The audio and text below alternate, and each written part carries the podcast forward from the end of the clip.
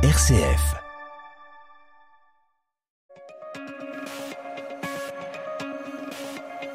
Émission spéciale Jean-Baptiste Cocagne. Bonjour à toutes et bonjour à tous, bienvenue dans cette émission spéciale consacrée au festival Arta Sacra, un événement né à Vaux-en-Velin pour faire se rencontrer les différentes cultures au travers des arts sacrés. Et pour cette émission, RCF est venu poser ses studios à Vaux-en-Velin, justement, en plein cœur du quartier du Mas du Taureau, à l'atelier Léonard de Vinci, une médiathèque et une maison de quartier toute neuve. Le festival Arta Sacra y organise plusieurs événements, on va en parler. À l'heure où nous enregistrons cette émission, d'ailleurs, des ateliers de calligraphie en langue tamoule, en langue arabe, en langue chinoise sont par exemple organisés dans la salle à côté. Pendant une heure, on va être ensemble pour vous faire découvrir ce festival Arta Sacra. Pour la première fois, il s'étend sur deux semaines aussi, jusqu'au 6 octobre. Et puis il s'étend aussi à l'Est lyonnais, à Jonage, Mézieux et Dessines. De nombreux invités vont défiler à ce micro pour nous parler de l'histoire de ce festival, de la programmation de cette année et du collectif Arta Sacra qui se réunit euh, également à l'année. Le groupe Bakita, qui sera ce soir à l'affiche à Vaux-en-Velin, nous interprétera également un morceau en live. Ce sera dans quelques minutes. Voilà, vous l'avez compris, Arta Sacra, c'est un mélange, un croisement entre plusieurs cultures, entre plusieurs histoires. Euh, de la danse soufie peut résonner avec du chant gospel ou de la musique yiddish. Et dans ce même élan, eh bien, cette émission est également diffusée en simultané sur Radio Salam, Radio Arménie et en différé sur Radio Judaïka Lyon. On salue donc les auditeurs de ces antennes. Arta Sacra, édition 2023. Bienvenue dans cette émission spéciale enregistrée à la médiathèque Léonard de Vassy à Vaux-en-Velin. RCF Lyon à Vaux-en-Velin pour le festival Arta Sacra, émission spéciale. Bonjour Saïd Kebouche. Bonjour Jean-Baptiste. Merci d'être avec nous. Vous êtes le coordinateur de ce festival Arta Sacra. Avec vous, on va revenir sur l'histoire de la création de ce festival, euh, né aussi d'une impulsion politique, on va le voir, et c'est pour cette raison, c'est pour cette raison que la maire de Vaux-en-Velin, Hélène Geoffroy, est également avec nous. Bonjour. Bonjour. Merci d'être avec nous. Alors Saïd Kebouche, déjà expliquez-nous comment est né ce festival. On en est à la 7e, 8e édition? Septième Septième édition. édition. Septième édition. Ben, vous l'avez dit en, en introduction, hein, c'est né d'une d'une rencontre entre la volonté politique d'Hélène Geoffroy, donc maire de Vaux-en-Velin, et d'un collectif d'associations euh, locales de Vaux-en-Velin, qui chacune travaillait à sa manière autour des questions de la spiritualité, souvent euh, à l'occasion des fêtes traditionnelles, euh, Noël, euh, l'Aïd, Pentecôte, etc., etc. Tout ce genre de, fêtes euh, qu'il qu'il euh, commémorait, on va dire, ou qu'il fêtait, non pas avec simplement l'aspect religieux, mais avec l'aspect de dire on va permettre de faire découvrir notre culture et d'aller à la rencontre des autres. Donc ça, c'est un premier, point. Un deuxième point, c'est aussi, on a connu des événements tragiques dans notre pays, des fractures, des replis, etc. Et bah, Hélène Geoffroy euh, s'est dit qu'à un moment donné, il serait bien d'essayer d'initier euh, d'initier une, manifestation, un projet, etc. Et voilà, donc euh, la rencontre entre ce qui se faisait au niveau associatif et cette volonté politique, je dirais volontariste, parce que c'est pas si simple que ça, je pense qu'on y reviendra, de, de- poser euh, dans l'espace public euh, l'idée d'un festival des arts sacrés est née euh, voilà, de cette rencontre-là. Alors Hélène Geoffroy, il y a quand même un déclic, euh, ce sont les attentats de novembre 2015. Euh, c'est ça qui vous a poussé à, vous dire il faut qu'on fasse quelque chose euh, de positif pour euh, éviter les fractures? Oui, c'est-à-dire qu'après cette période des attentats, on a vu le pays mis à mal dans sa cohésion.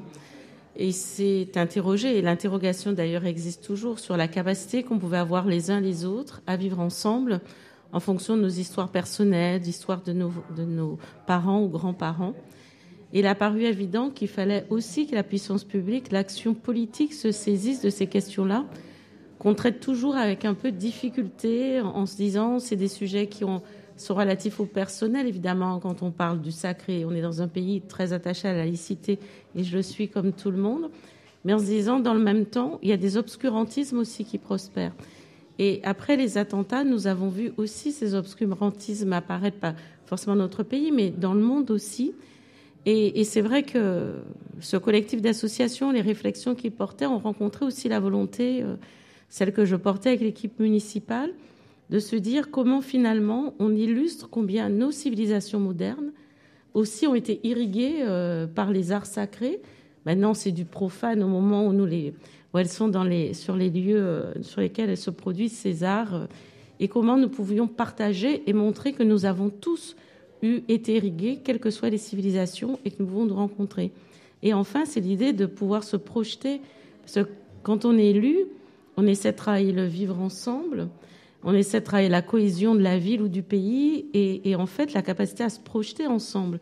Et si nous savons mieux finalement d'où chacun vient, ce qui a irrigué la réflexion de chacun, si on comprend mieux, alors on peut travailler un destin ensemble, ce qui est aussi l'objectif euh, politique que nous portons à la ville de Vanvelin. Saïd Kebouche, euh, qu'est-ce qu'on entend par art sacré véritablement? Alors, les arts sacrés, alors c'est une question difficile. Hein, et y répondre, ce serait, euh, je dirais, peut-être ambitieux de ma part. donc, les arts sacrés, nous, c'était, je dirais, l'expression des arts sacrés, c'est-à-dire à travers la peinture, à travers l'architecture, à travers le spectacle vivant, à travers l'oralité, à travers voilà l'art culinaire, etc. Donc nous, pour nous, les arts sacrés sont vraiment toutes ces dimensions-là.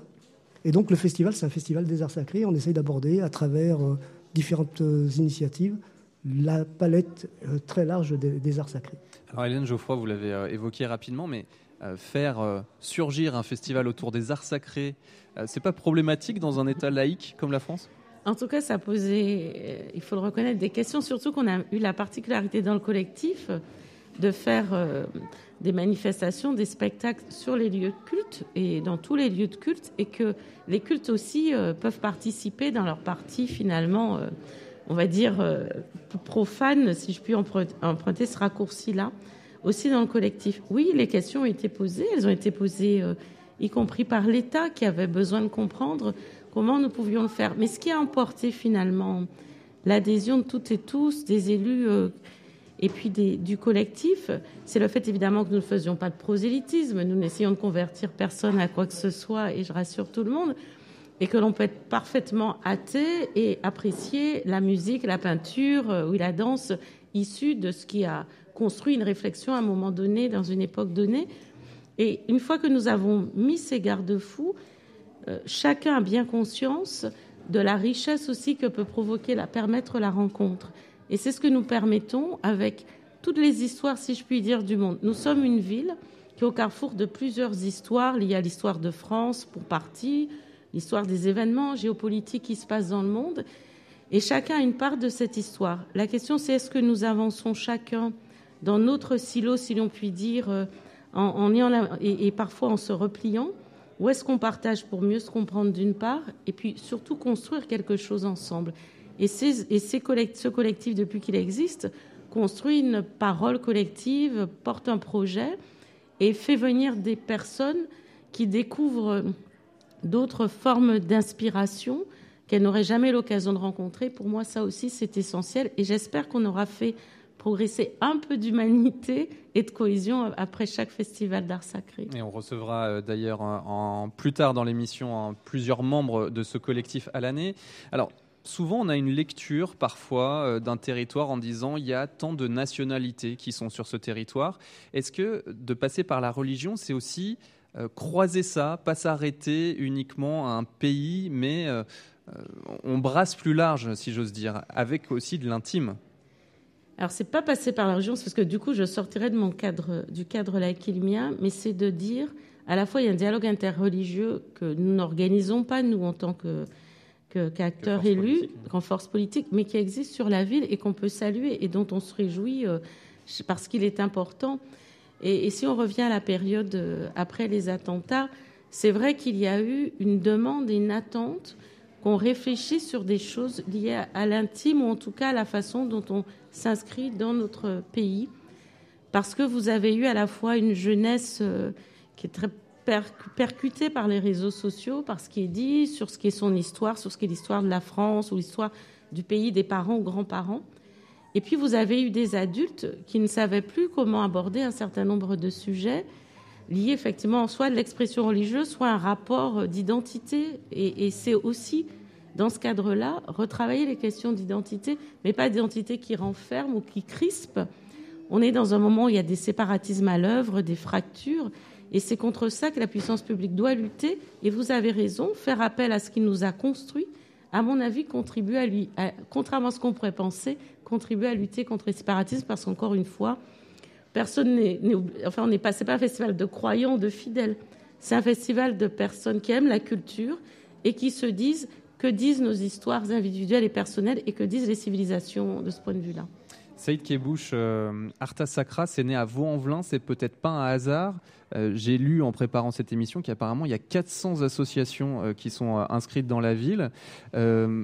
c'est ça aussi l'idée d'avoir déjà ce terreau associatif qui permet une dynamique et, un moment fort avec un festival fin septembre? Alors, oui, bien, bien, évidemment, il y a une vie associative extraordinaire à Vaux-en-Velin. Là-dessus, tout le monde dans l'agglomération le reconnaît c'est pas simplement à l'échelle de la ville que c'est reconnu, c'est vraiment euh, la marque de fabrique de Vaux-en-Velin. Les gens viennent d'ailleurs parce qu'à Vaux-en-Velin, il y a euh, ce foisonnement associatif. Ça, c'est une chose. Mais moi, ce qui me semble le plus intéressant, c'était de dire euh, sommes-nous capables collectivement de construire un projet et une vision pour la France? Une vision, on en a conscience ou pas, mais on s'inscrit dans une dynamique. Et donc, la question de, de la participation, de la de la formation, du débat, de l'échange. Pour moi, c'est ce qu'il y a le, plus riche dans la préparation de ce festival et après dans sa réalisation. C'est-à-dire que, alors on le fait plus ou moins bien, euh, bien évidemment, mais il y a toujours cette idée derrière de on a un choix à faire, comment on en débat, comment on tranche et comment on avance. Il y a toujours cette idée-là. Donc on l'a fait à tous les niveaux, c'est-à-dire que la programmation du festival se fait de manière collective. On essaye de, d'associer le maximum de gens. Alors parfois ça fonctionne, parfois moins. Euh, bien évidemment, la participation, elle ne se décrète pas. Elle ne se décrète pas, on ne peut pas faire des schémas. C'est vraiment euh, euh, du quotidien, de la rencontre, de l'échange, du débat, de l'engueulade souvent, etc. Mais après... De l'humain, quoi. De l'humain, et après on arrive à, faire le consensus. Et par, par ce festival, on, on, arrive à démontrer petit à petit que les habitants, les associations sont capables aussi de produire des choses de qualité, des choses qui sont construites euh, avec euh, un objectif, euh, qu'on le tient et qu'on avance. Et pour moi, en sept ans, quand on regarde ce qu'était le festival il y a sept ans et ce qu'il est aujourd'hui, ben, on voit que les gens ont fait du chemin. Alors il y, avait, il y a les anciens, les, les, premiers, ils sont toujours là. Puis il y a des nouveaux qui sont arrivés et qui s'inscrivent dans cette dynamique. Et aujourd'hui, il y a quatre villes qui s'inscrivent dans cette dynamique-là. Et donc peut-être qu'on y reviendra, mais c'est pas rien. C'est-à-dire que de Vaux-en-Velin, euh, le festival a été regardé et là, aujourd'hui, au niveau de la métropole, il devient un élément euh, qui, je pense, est très regardé. Mais là, bon, je laisserai Madame la maire plutôt en parler. mes yeux, Jonage, euh, dessinent et donc Vaux-en-Velin. J'allais vous poser cette question. Vous avez devancé ma question, Saïd Kebouche. Madame Geoffroy, 7 ans, euh, enfin cette édition, on a le temps de voir venir un peu et de prendre du recul. Euh, est-ce que ça a rempli son objectif déjà euh, depuis 7 ans? Et puis comment ce festival a mûri? Quel est votre regard là-dessus? Oui, 7 ans, ça, permet aussi. de raison. Oui, vous avez raison. C'est le cas de le dire. 7 ans, ça a permis de montrer déjà que l'on pouvait s'inscrire dans la durée. Parce que quand on lance ce festival, il y a beaucoup de questions sur ce qu'il va produire, sur la capacité de rencontre et d'échange dont parlait Saïd Kebouche. On a illustré le fait que ça s'inscrivait dans la durée et que les habitants des quartiers populaires, qu'on regarde toujours comme euh, souvent celles et ceux à qui il faudrait apporter euh, la culture ou sont capables de produire quelque chose qui a un rayonnement qui va dépasser désormais Vaux-en-Velin. Nous sommes devenus, euh, d'une certaine façon, producteurs aussi d'une réflexion plutôt que simplement objets observés comme habitants des quartiers populaires. Est-ce qu'ils peuvent vivre ensemble euh, Est-ce que finalement ils sont euh, totalement partie intégrante de la France, surtout après les attentats? Ce débat s'est inscrit dans le pays. Et nous, ce que nous illustrons euh, vraiment, c'est que à la fois nous sommes capables de produire un festival de qualité venu des habitants, et Saïd Kebouche insiste beaucoup là-dessus, des associations, donc vraiment localement, avec une envie locale, et qu'en plus on va pouvoir irriguer le pays. Alors on le sait un peu de façon individuelle parce qu'il y a des grands artistes évidemment qui viennent de banlieue. Mais moi je trouve que c'est cet aspect-là dont je serais le plus fier aujourd'hui. C'est d'avoir été capable de, que nous puissions aller dans d'autres villes de la métropole avec la programmation, réfléchir avec elle évidemment, mais qu'en plus nous ayons pu, euh, avec le contenu que nous produisons, dire que dans nos quartiers populaires, on se saisit des sujets les plus difficiles qui sont en train de secouer, de bouleverser notre pays aujourd'hui, et qu'une partie des réponses, en fait, nous pouvons les apporter. Madame la maire, on va vous retrouver euh, en fin d'émission. Saïd Kebouche, vous restez avec nous. En tout cas, on peut témoigner aussi de l'atmosphère qu'on sent quand on vient ici, euh, dans cette médiathèque euh, Atelier Léonard de Vinci. C'est un lieu qui, est assez neuf. Hein. Ça, a ouvert il y a un an et demi, à la fois médiathèque et maison de quartier. On est dans le Café Social Club et c'est étonnant de voir aussi, bah, comme tout le monde se salue, tout le monde se dit bonjour, on est chez soi, on se connaît, on se voit. Euh, et, ça marche aussi comme ça. Alors on va profiter de la beauté de ce lieu pour euh, passer sur euh, une beauté musicale. Je vous propose d'écouter un groupe qui sera à l'affiche ce soir justement au Centre culturel Charlie Chaplin à Vaux-en-Velin. Ce sera à 19h. C'est le groupe Bakita. On a Emma à la basse, Laurie au chant avec Kelly et on a aussi Jean-Luc Caparos comme accompagnant à la guitare. On écoute Comment ne pas te louer, le tube chrétien avec le groupe Bakita.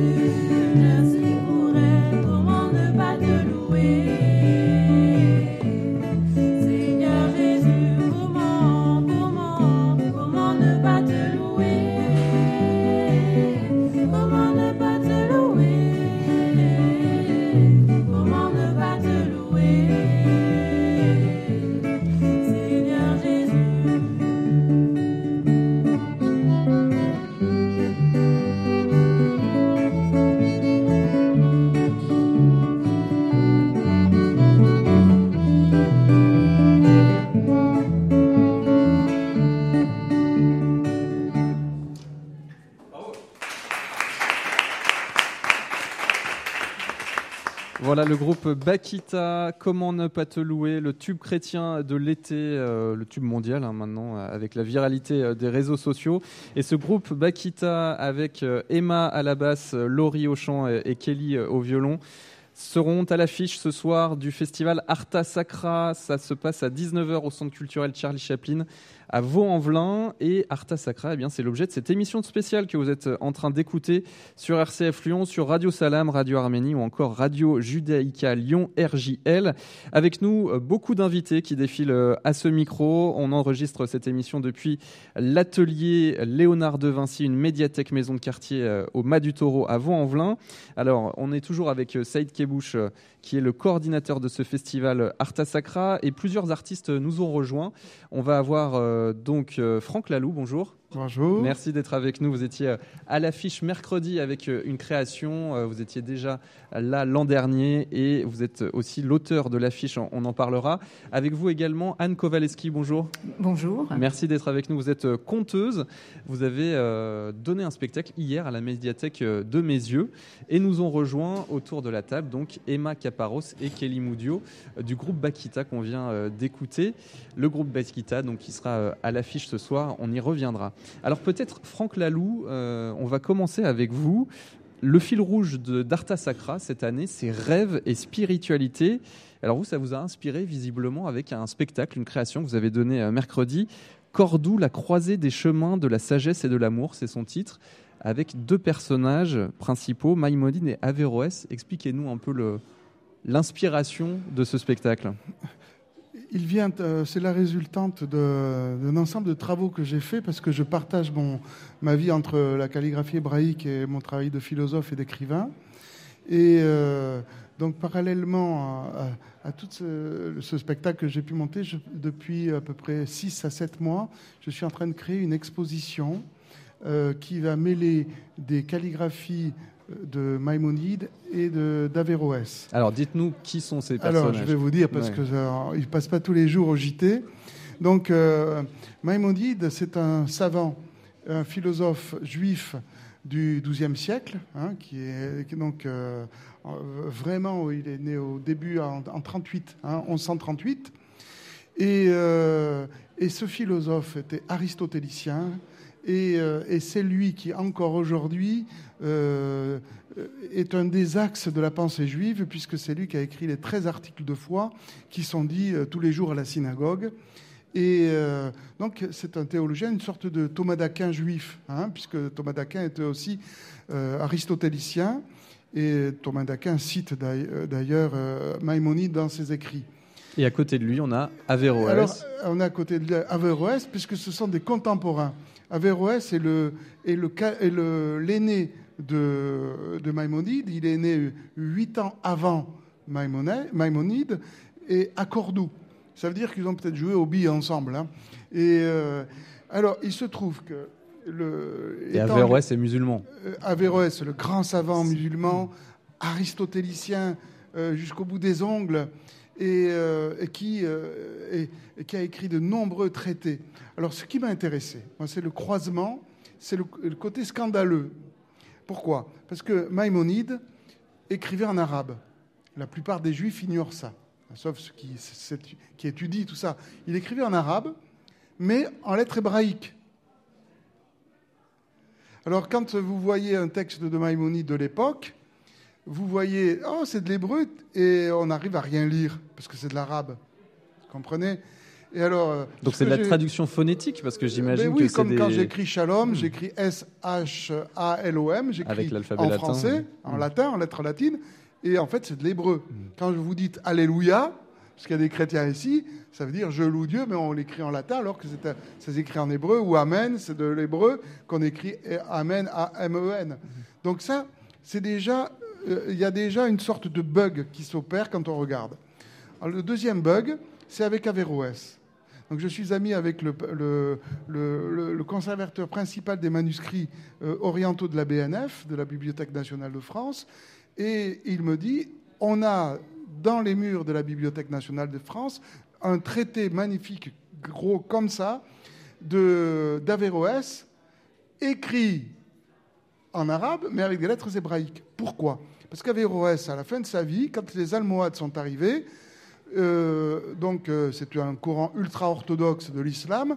Ils étaient euh, contre une pensée libre, contre la philosophie, et il a été en disgrâce alors qu'il était cadi des cadis.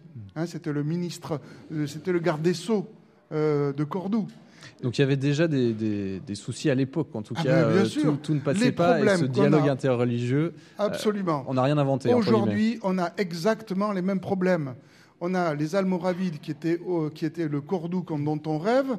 euh, où il y avait cet échange entre les intellectuels et poètes. Et puis les Almohades arrivent, des, Berbères euh, euh, qui ne veulent voir que le Coran, comme des talibans aujourd'hui, et, qui vont appliquer la charia, mais comme la leur, hein, parce qu'il y a mille manières certainement de l'interpréter. Alors, il est en disgrâce, on, le, renvoie, on le limoge, on le limoge à Marrakech. Et à Marrakech, euh, bon, ben, il est là, euh, plus ou moins assigné à résidence, et on brûle ses livres.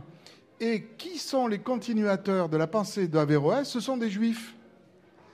Donc là, on est vraiment dans, cette rencontre et, un peu euh, une forme de, métaphore de, ce qui peut se vivre, en tout cas, Arta Sacra. Saïd Kebouche, comment, comment vous faites la programmation d'Arta Sacra? Parce que euh, faut doser, euh, faut euh, donner, avoir tous les arts sacrés, toutes les confessions différentes. Comment on fait pour, pour une telle programmation? Ben, De fait, on fait confiance à ce collectif euh, de gens euh, qui, à un moment donné, euh, disent ben oui, on a parlé de ça, mais il faudrait peut-être aussi parler de ça. Et puis, on a abordé tel art, il faudrait peut-être aborder tel art. C'est l'alchimie qui prend petit à petit. Alors après, nous, on, essaye de cadrer un petit peu à des moments, parce que le débat pourrait emmener dans un sens ou dans l'autre. Mais je crois que les gens sont, sont raisonnables, sont équilibrés, sont oui, ils sont équilibrés. En fait, ça, se fait dans le dialogue auparavant, quoi. Déjà. En fait, voilà. Mm. Et donc là, pour moi, c'est important ce que vous dites, parce que en réalité, euh, l'équilibre qu'on trouve dans la programmation, au bout du compte, elle se fait naturellement, elle se fait de manière euh, intelligente, et ça démontre qu'on peut faire des programmations collectives à plusieurs. Alors ça prend un peu plus de temps, parfois, mais euh, le résultat au bout, ben, il montre que les choses, elles sont elles sont partagées par l'ensemble. Hmm. Et c'est ce qui est important. Si à un moment donné, on donne plus de coloration, par exemple, je ne sais pas, à tel type de spectacle ou à tel type de spectacle, c'est parce qu'on l'aura voulu collectivement. Et de toute façon, ça fonctionnera. Anne Kowaleski, vous, vous êtes conteuse. Euh, qu'est-ce que vous cherchez à, à donner ou peut-être quel est le, la Arta Sacras Touch, on va dire. Euh, de, quelle est la, touche de ce festival? Euh, C'est pas la première fois que vous y participez, c'est pour ça que je me permets de vous poser la question. Ah, ouais, en, effet. En fait, moi, je, par rapport à tout ce qui vient d'être dit, je, vous répondrai par une histoire. Les, les conteurs et les conteuses, c'est comme ça, ça répond toujours par une histoire aux questions. Je, vais vous raconter l'histoire de deux voisins qui, qui habitaient l'un en face de l'autre et séparés par une rivière. Et il n'y avait pas de pont pour passer de l'autre côté. Et, en fait, c'était très bien qu'il n'y ait pas de pont parce que ces deux voisins, ils ne se supportaient pas. Il y en a même un des deux qui, ne supportait pas non seulement de voir le voisin, de voir le chien du voisin, de voir la maison du voisin. C'était. Alors il s'est dit, c'est un problème, il y a forcément une solution. Et il a eu une idée. Il s'est dit, je vais construire un mur, un mur qui part du grand saule là-bas jusqu'au peuplier de l'autre côté, mur de 3 mètres de haut, et comme ça, je ne verrai plus mon voisin. Et juste à ce moment-là, il y a un homme qui frappe à sa porte et qui lui dit, voilà, je suis maçon, je cherche de l'ouvrage, est-ce que vous auriez quelque chose à me faire faire? Ah ben tu tombes bien, j'ai un mur à construire. Aussitôt dit, aussitôt fait, ils sont allés acheter les matériaux, ils sont revenus et, l'homme a dit, écoute, je dois partir en voyage pour affaires, je te laisse là, je reviens dans 15 jours, le mur est fait. Top là. Notre homme est parti en laissant le maçon construire le mur.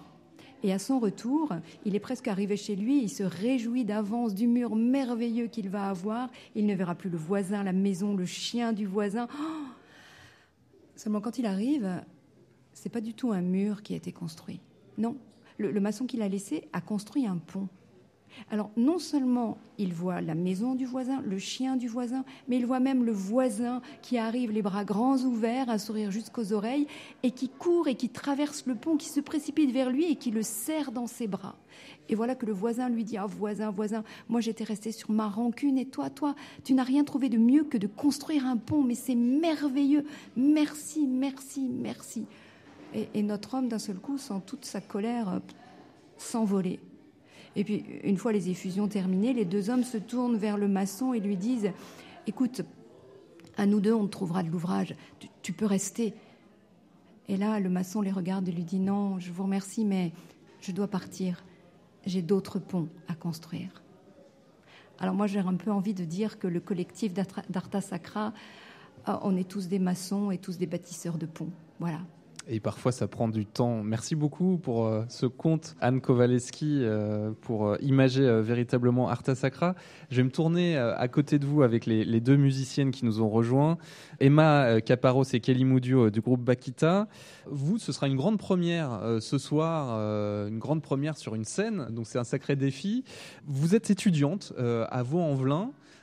Qu'est-ce que ça fait d'être programmée à Arta Sacra au Centre culturel Charlie Chaplin? À côté de chez soi Emma euh, Pour ma part, je trouve que c'est une sorte de fierté aussi, parce que euh, j'ai euh, fait de la musique en fait donc à l'école des arts de Vaux-en-Velin. Donc c'est un peu comme si je représentais la ville tout simplement. Et donc voilà, je trouve que c'est appréciable et voilà une forme de fierté, je dirais. Un peu la pression? Pas forcément. plus hâte en fait de rencontrer ce public et de leur montrer un peu, enfin leur faire découvrir notre univers, etc. Kelly Moudio, peut-être un mot sur le groupe Bakita. Bakita, ça fait référence euh, à une sainte de l'Église catholique, Sainte Joséphine Bakita. C'est aussi le nom de la paroisse euh, catholique de Vaux-en-Velin. C'était une ancienne esclave soudanaise devenue religieuse qui a été canonisée en l'an 2000 par Saint Jean-Paul II. Pourquoi vous avez choisi ce nom de groupe? Qu'est-ce que ça, qu'est-ce que ça incarne? On a choisi ce nom de groupe parce que on s'est tous rencontrés dans notre paroisse, dans notre église, et on a un, un groupe de jeunes. C'est des jeunes issus de différentes horizons. Et un peu comme Bakita, qui était une esclave, euh, qui a voyagé, bah, on s'est bien retrouvés avec ce nom. Qu'est-ce que vous avez envie de faire passer comme... Euh, je ne sais pas si on fait passer un message avec des, musiques, mais qu'est-ce que vous avez envie de, donner au public? C'est pour montrer un peu que même en étant jeune, on peut avoir une foi, pouvoir euh, la transmettre et la montrer aux autres. Ça nous fait plaisir. On espère aussi donner du plaisir aux autres. Et bah, c'est tout ce qu'on souhaite, euh, notamment aux spectateurs euh, de ce soir au Centre culturel Charlie Chaplin. Autour de la table, là, on vient de, donner un peu un, aperçu, un horizon de, toute cette programmation. Euh, Franck Lalou, peut-être un mot sur l'affiche. alors, je renvoie les auditeurs, parce que c'est pas très radiogénique de parler d'une affiche à la radio, mais On en voit partout, effectivement, à Vaux-en-Velin. Je renvoie les auditeurs sur rcf.fr pour, euh, pour voir cette affiche. Euh, expliquez-nous, on a des, caractères en bleu, des caractères en orange. Euh, là, on est déjà dans le mélange aussi. oui, il y a écrit Bahar Arbia. C'est de l'arabe. Et c'est comme ça que c'est écrit dans, dans, dans, le, dans les, le guide des égarés de Maïmonide.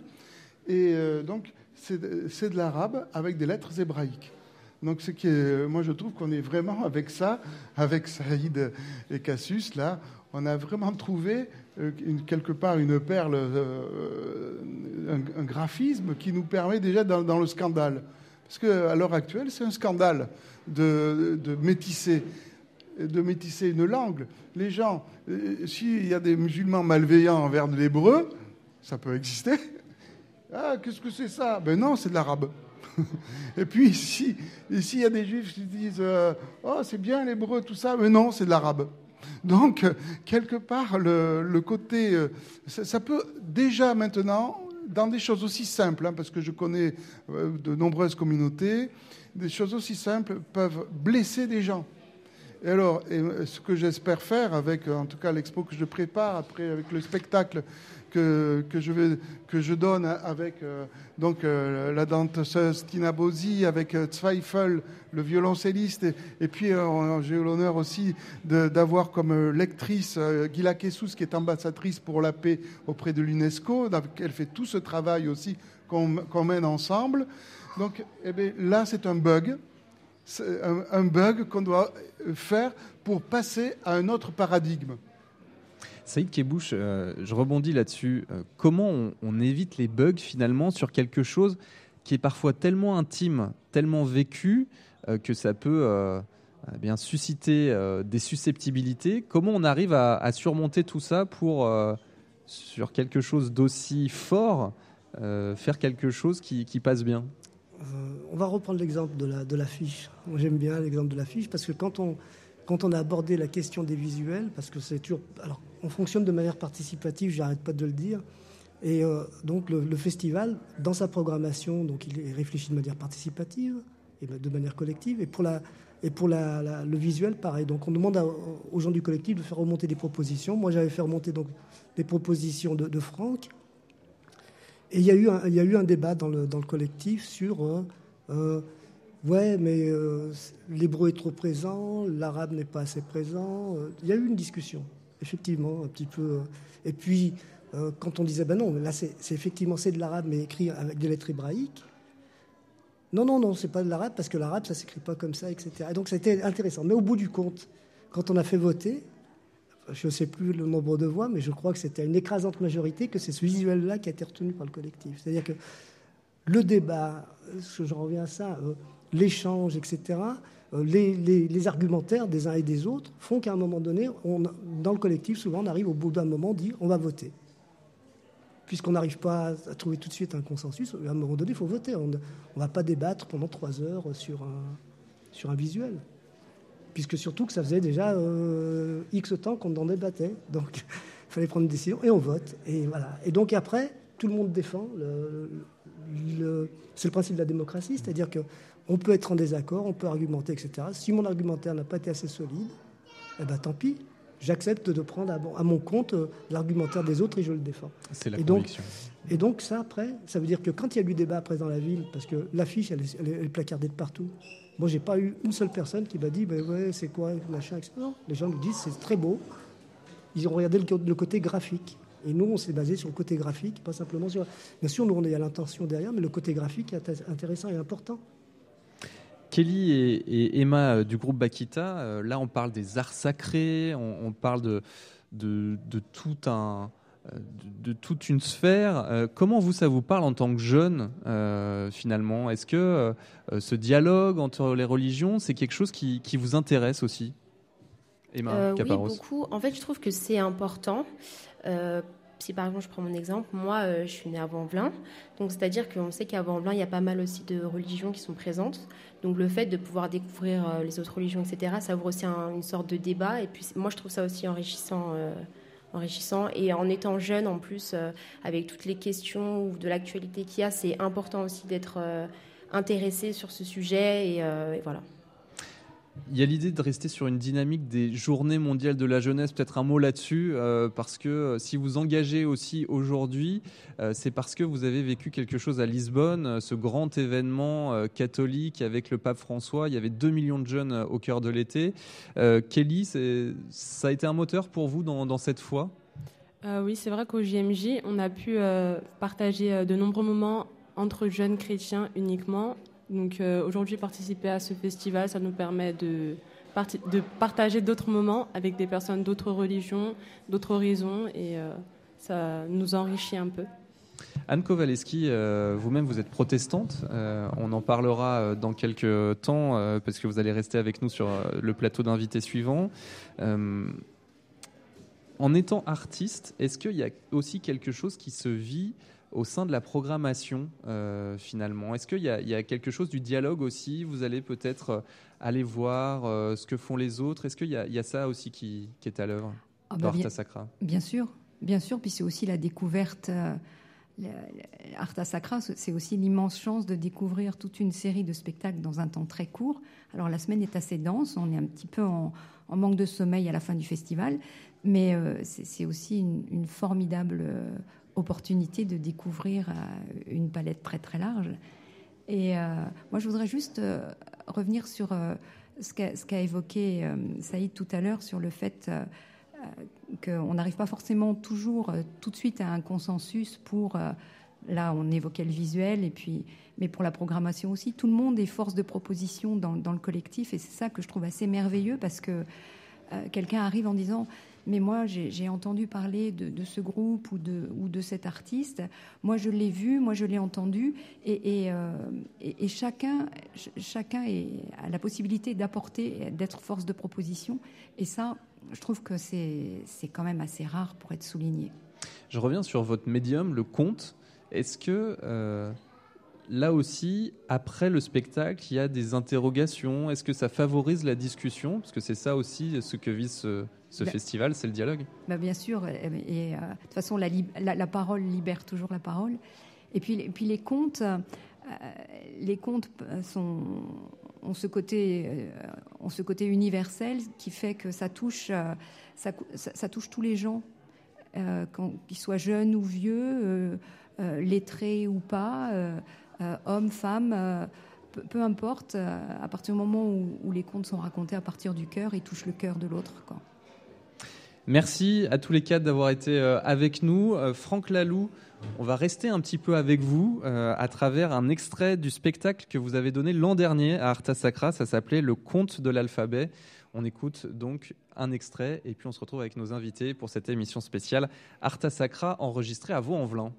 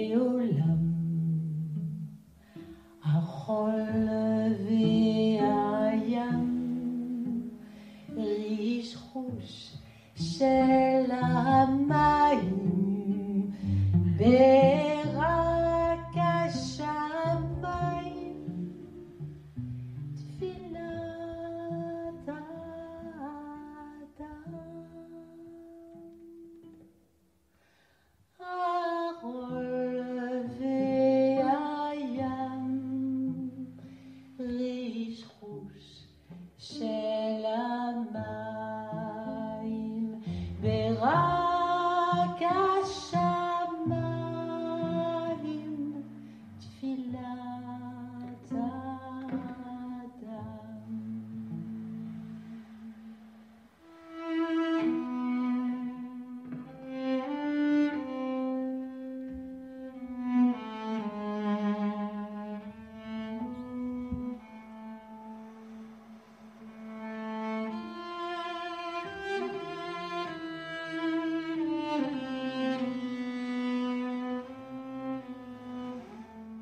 Un extrait du spectacle de Franck Laloux. C'était l'édition 2022 d'Arta Sacra. Franck Laloux qui était également à l'affiche de cette édition 2023, le calligraphe.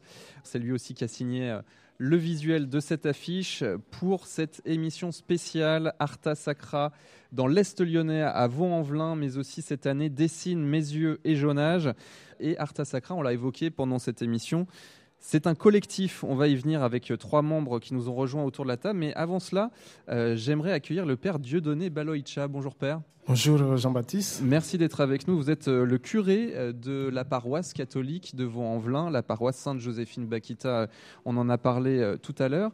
J'aimerais vous faire réagir parce que comment vous voyez ça depuis votre poste d'observation de curé un festival autour des arts sacrés dans votre ville, comment ça vous fait réagir?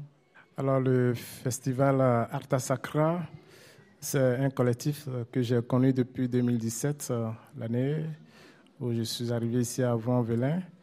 Et c'était en septembre 2017, je pense.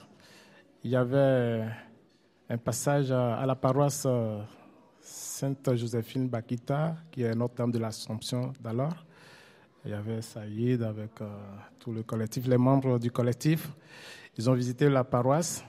Je les ai accueillis. Après, on est allé à la synagogue avec euh, les membres du collectif. C'est-à-dire que euh, là aussi, on se déplaçait dans des lieux, euh, des lieux de culte. Oui. oui. Quel est l'état des lieux peut-être du dialogue interreligieux à Vaux-en-Velin? Il existe véritablement? Oui. Au quotidien? Au quotidien, le dialogue interreligieux existait avant que moi je n'arrive à Vaux-en-Velin et ça a continué. C'est un moment très fort pour nous. On a besoin de ce dialogue à Vaux-en-Velin, partout d'ailleurs, en tant que euh, chrétien ou tout croyant. D'abord, je dirais que le dialogue interreligieux est normalement précédé par euh, le dialogue de la vie. Et quand je dis dialogue de la vie, pourquoi des hommes et des femmes euh, de diverses confessions religieuses partagent les mêmes réalités, que ce soit dans les immeubles, dans les lieux professionnels, ainsi de suite. Et ces mêmes personnes sont confrontées euh, aux mêmes problèmes, aux mêmes réalités. Donc euh, il faut d'abord ce dialogue de la vie entre les hommes et les femmes avant qu'il y ait le dialogue interreligieux. Alors, euh, on se retrouve de temps en temps pour discuter des sujets communs. Par exemple, il y a deux ans, on s'est retrouvé à l'église euh, Saint-Thomas avec euh, les musulmans, les juifs et les chrétiens. Et on a euh, échangé sur un sujet qui, qui est d'une grande importance, c'est l'hospitalité dans les religions monothéistes. Et l'année dernière, c'était l'année dernière, on a discuté de l'hospitalité dans les religions monothéistes.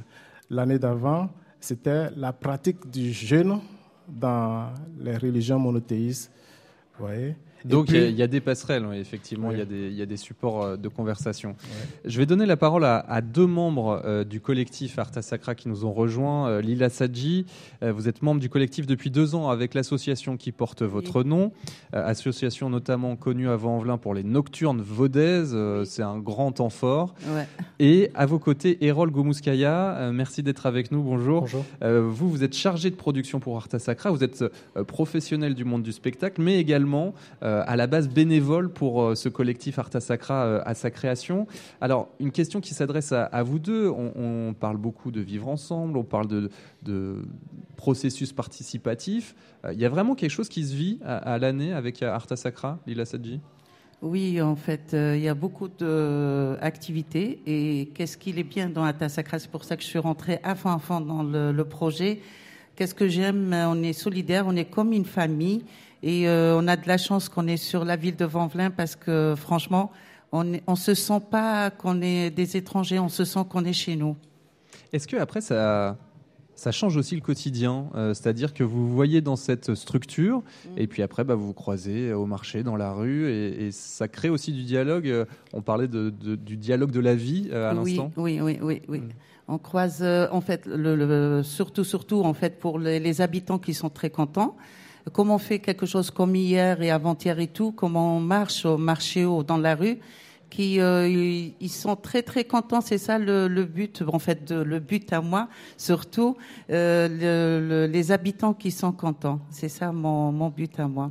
Erol Gomouskaya, euh, qu'est-ce qui se vit depuis 2017 dans ce collectif Arta Sacra? Je trouve que dans, dans cette continuité, on, on a, on a toujours ce, ce même esprit euh, de famille qui se retrouve dans le festival, mais en fait partout, euh, partout à Vanvelin, euh, c'est c'est la sensation que j'ai à chaque fois que euh, je travaille sur la ville ou euh, simplement que je viens pour des, des raisons personnelles. On, Parce que vous, vous avez, vous êtes quasiment né à Vaux-en-Velin, vous y êtes resté très petit, mais finalement vous n'habitez plus ici. Donc vous-même, vous venez pour Arta Sacra.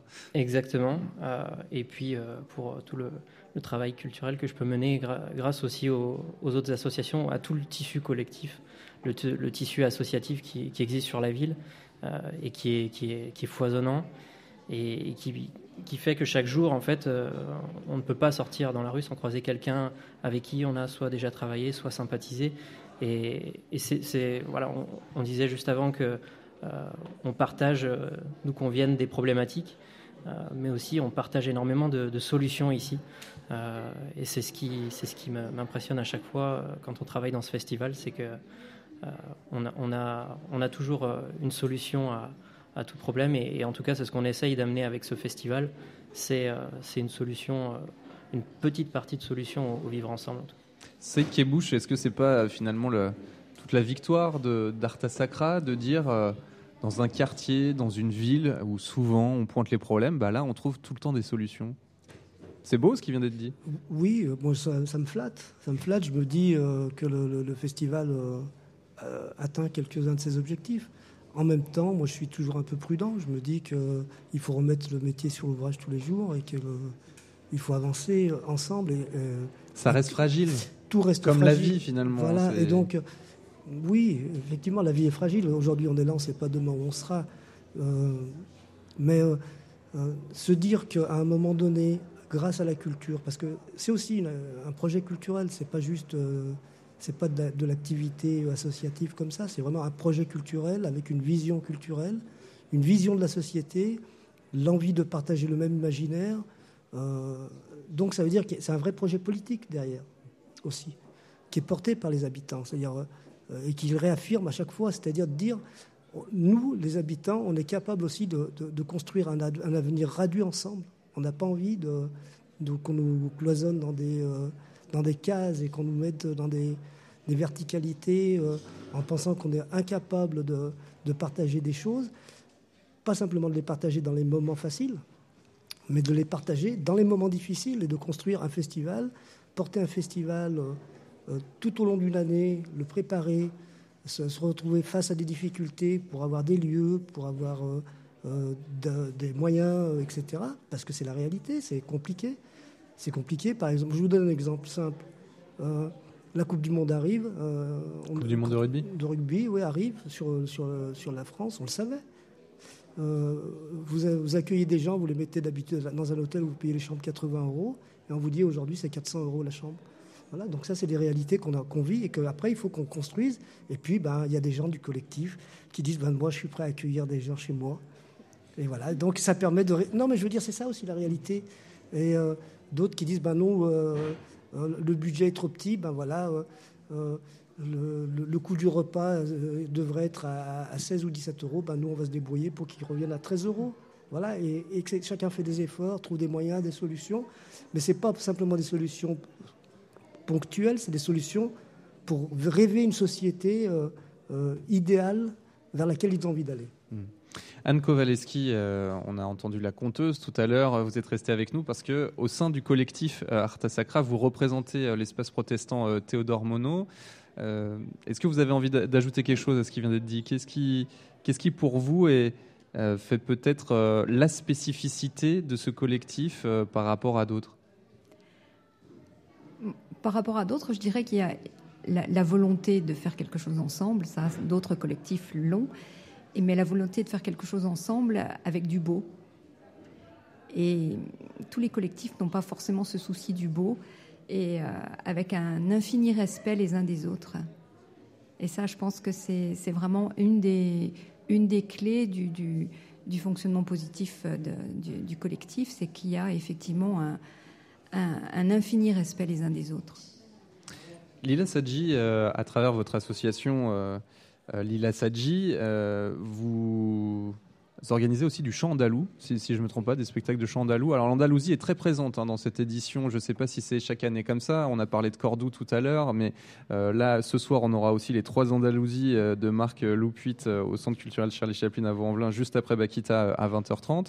Euh, on vient d'entendre on est porté par le beau, euh, par la culture. Il y a aussi cette spirale positive euh, à l'œuvre. Vous ressentez ça dans le collectif? Oui, oui, oui. En fait, euh, je ressens ça et je suis grandie dans le- les artistes. Maman, ma grand-mère, c'est pour ça que je suis toujours. la tradition, on peut dire l'Andalous, c'était eux qui m'ont appris ça.